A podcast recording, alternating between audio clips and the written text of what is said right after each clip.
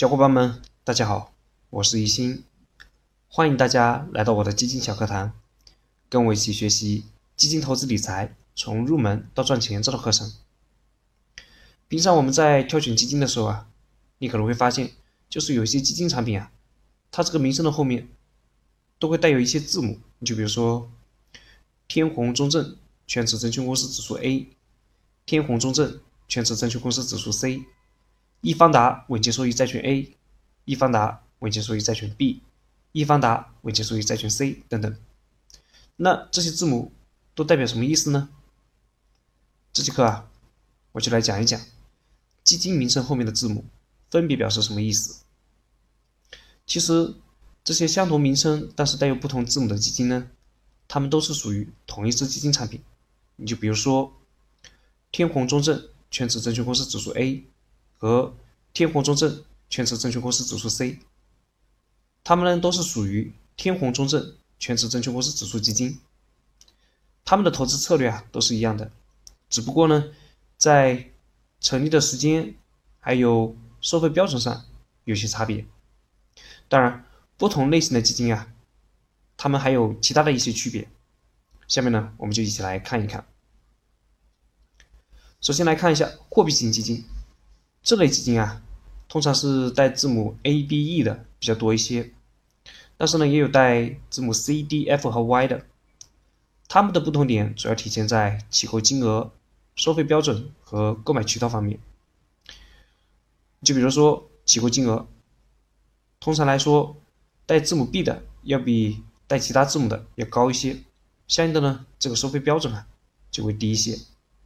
我们举个例子啊。这是易方达货币 B 基金，我们也可以把它读成是易方达货币基金它的 B 类份额。这次基金呢，它在天天基金网上起购金额是一千万元，啊，这个起购金额还是蛮高的。但是呢，你像其他的就是带有其他字母的这个基金啊，他们的起购金啊，有时候会很低，啊，就比如说南方天地利。货币基金它的 A 类份额，它在蚂蚁财富 APP 上，也就是另外一个基金销售渠道上，它的起购金额只有一元，啊，就只有一块钱，也就是说你可以用一块钱就可以开始购买南方天地利货币基金的 A 类份额，这是起购金额方面的一个不同。然后还有就是像购买渠道方面，比如说带字母 E 的货币基金啊。他们通常只能在基金公司指定的渠道去购买，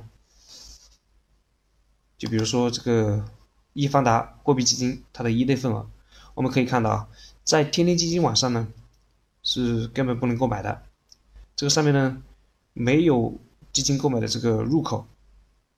那这类份额的基金怎么去购买呢？这个啊，我们要打开它的招募说明书来看一下。在它的招募说明书里面呢，我们可以看到一类份额的基金啊，它是属于场内基金份额，什么意思呢？就是你必须要开通证券账户，像购买股票一样，在证券交易所啊，就是证券市场上去进行交易。这个是购买渠道方面。不过呢，这种命名方式啊，只是行业内长久以来形成的一种约定俗成的方式。他们啊没有一个严格的标准，所以呢也会有一些特例。你就比如说，南方天天利货币基金它的 B 类份额，这支基金呢在天天基金网上，它的起购金额只要十块钱。我们之前说过啊，就是 B 类份额的基金啊，它的起购金额通常来说是要高一些的，但是这一支基金呢，它就只要十块钱。所以这个命名方式啊，它不是绝对的，啊，不是绝对的。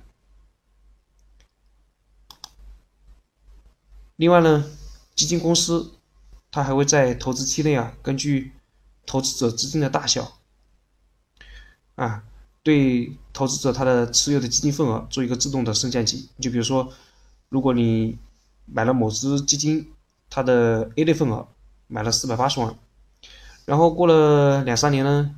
你这个基金啊，这个资产变成了五百万，啊，如果这个时候你还没有把这个基金给它卖掉的话，那么基金公司呢就会自动的把你这个 A 类份额升级到 B 类份额，相应的呢，你这个费率啊就会自动的降下来，这个就是自动升降级啊。对于带 C、D、F 和 Y 的货币基金呢，不同的基金啊，它这个意义可能是不一样的。你就比如说。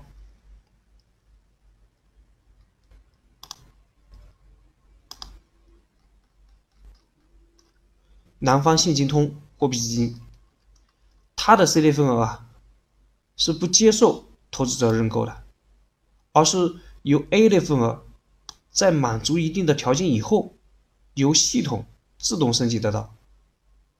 它是这么一个情况。你再比如汇添富货币基金，它的 C 类份额在这个第三方基金销售渠道上也是购买不到的。那到哪里可以购买到呢？这个我们也先打开它的招募说明书。在它的招募说明书里面啊，我们可以看到，这个 C 类份额的基金，它只能通过基金公司它的直销机构才能购买到，啊，这是这种情况。所以呢，我们以后再去挑选货币基金的时候啊，如果看到它是带有字母了，最好还是先去打开这个招募说明书，来确认一下不同的字母。它所代表的含义是什么样子的？不过呢，货币基金它的主要区别啊，还是在起购金额、收费标准以及购买渠道这三个方面。这是货币型基金。我们下面再来看一下债券型基金。债券型基金呢，这类基金啊，以带字母 A 和 C 的比较多一些，但是也有带字母 B 和 E 的。它们的不同点啊，主要是体现在收费标准方面。你就比如说，广发存在债券基金，它的 A 类份额是不收取销售服务费的，但是呢，收取认购费和申购费啊。它的 C 类份额呢，是收取销售服务费，但是呢，不收取认购费和申购费。不过呢，这个也不是绝对的啊。你就比如说，易方达稳健收益债券基金，它的 A 类份额和 C 类份额都是不收认购费和申购费的，都是不收认购费和申购费的。但是呢，它是收销售服务费啊。我们可以看到，这是 A 类份额的，它是不收认购费和申购费，但收销售服务费。这是 C 类份额，然后它是不收。认购费和申购费，但收销售服务费啊。不过它的 B 类份额呢，却是不收销售服务费，但是收认购费，呃，但是收那个申购费啊，不收认购费，但是收这个申购费的。不过这个区别也是在这个收费标准上啊，也是在收费标准上。然后我们再来看一下股票型基金。股票型基金呢，是以带字母 A 和 C 的居多，但是也有带字母 B 的。不过带字母 B 的呢，都是属于分级基金，而分级基金呢，已经退出历史舞台了，我们就不去管它了。那带字母 A 和 C 的基金啊，它们的不同点主要是体现在收费标准方面。我们来看个例子啊，就比如大成沪深三百指数基金，它的 A 类份额啊。是不收销售服务费的，但是呢，收这个认购费和申购费。而它的 C 类份额呢，啊，这是它的 C 类份额，它的 C 类份额是收销售服务费，但是不收认购费和申购费的。啊，主要的区别就是体现在这个收费标准方面。股票型基金呢，它相对来说还是比较规范一点的啊。目前它的主要区别就是在收费方面。啊，我们下面再来看一下混合型基金，这类基金啊，以带字母 A 和 C 的居多，但是呢，也有带字母 E、H、I 和 O 的。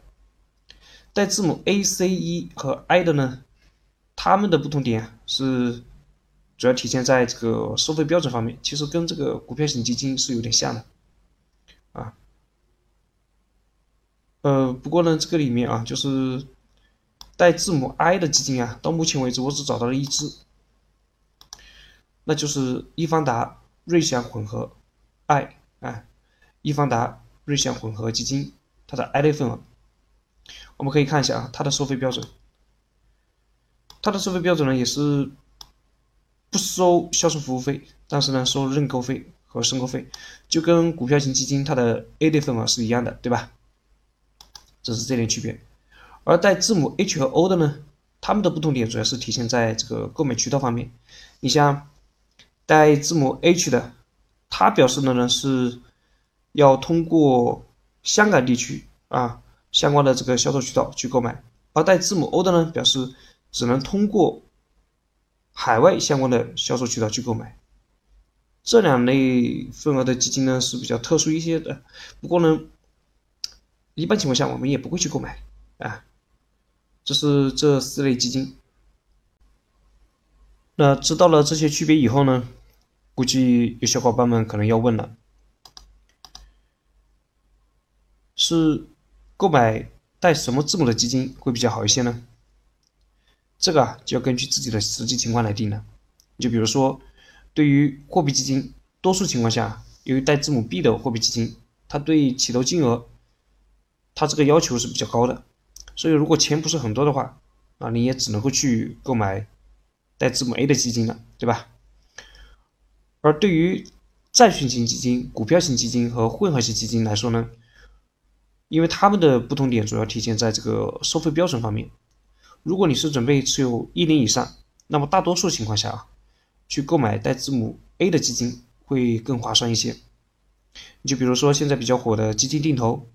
由于持有的时间啊，通常都是比较长的，所以呢，购买 A 类份额的基金啊，要比购买 C 类份额的基金更划算一些。但是如果说你是喜欢做波段，因为这个持有的时间是比较难确定的嘛，所以呢，建议你最好去购买这个 C 类份额的基金啊。这是这节课的内容，接下来呢，我们一起来总结一下这节课呢。我先是带大家了解了一下，对不同类型的基金啊，带不同的字母，区别主要是体现在哪些方面？就比如说货币基金，带字母 A 和带字母 B 的，它们的不同点主要是体现在起购金额和收费标准上。而债券型基金、股票型基金和混合型基金呢，带字母 A 和带字母 C 的，它们的不同点主要是体现在收费标准上啊等等。然后呢？针对啊带不同字母的基金，就是大家可能会有疑问，就是购买哪一种字母的基金会比较好一些啊？我就给出了我自己的一些建议。就比如说，对于货币基金啊，如果说你资金量比较少，多数情况下呢，你是达不到 B 类份额基金的起购标准的，所以只能够选 A 类份额的基金。对于债券型基金、股票型基金和混合型基金呢？如果是准备持有一年以上，那你去购买 A 类份额的基金啊，应该是比较划算一些的，啊。好，这节课呢，我们就先聊到这，小伙伴们，我们下节课再见。